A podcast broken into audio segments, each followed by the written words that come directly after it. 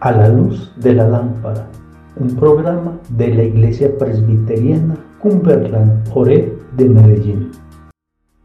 Tu palabra es una lámpara a mis pies y una luz que alumbra mi ser. Conociendo a Dios.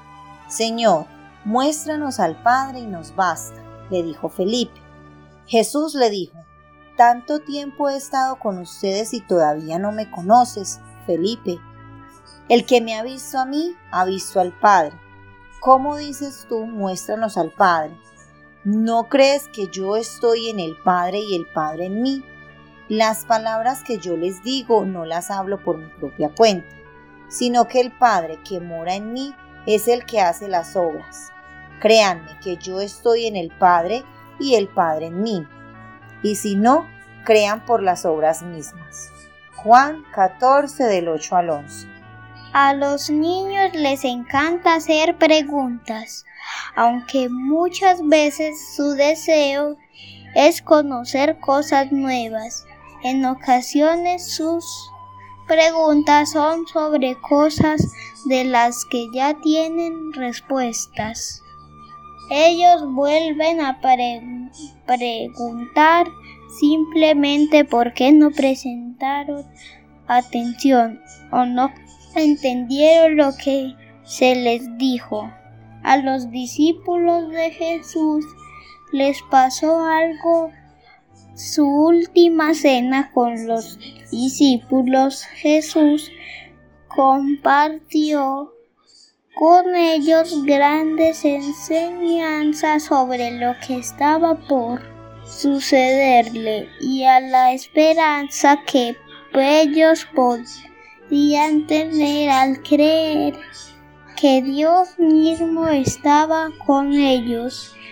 Él en ese momento seguiría estando con ellos después de su partida. En medio de estas verdades, Felipe I, los discípulos hace a Jesús una petición que ya les había sido concedida. Señor, muéstranos al Padre y nos basta. En otras palabras, pues, ¿Puedes por favor mostrarnos a, a Dios esta bendición y pregunta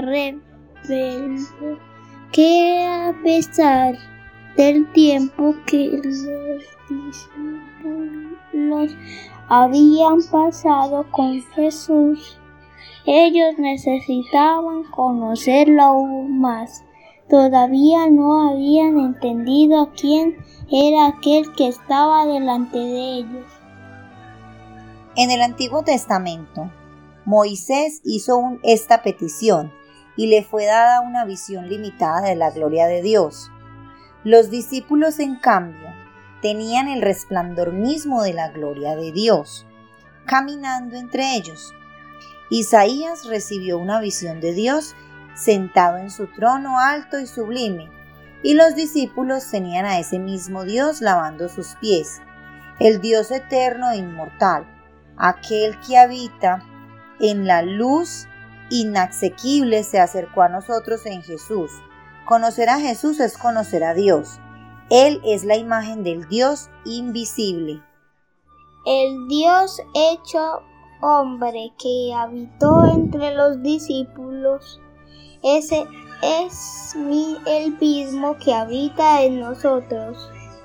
Y que se ha revelado en su total esplendor a través de su palabra para podamos conocerle tal como Él es a través de las escrituras y su presencia ha habitado en nosotros. Jesús está en medio de nuestro rey, revelándonos al Padre que Él quiere que le conozcamos porque no hay mayor plenitud que concederlo. ¿Cómo podemos buscar ¿Cómo podemos buscar que cada área de nuestras vidas sea un reflejo de que Él ha estado en medio nuestro y que genuinamente le conocemos? Palabra es una lámpara a mis pies y una luz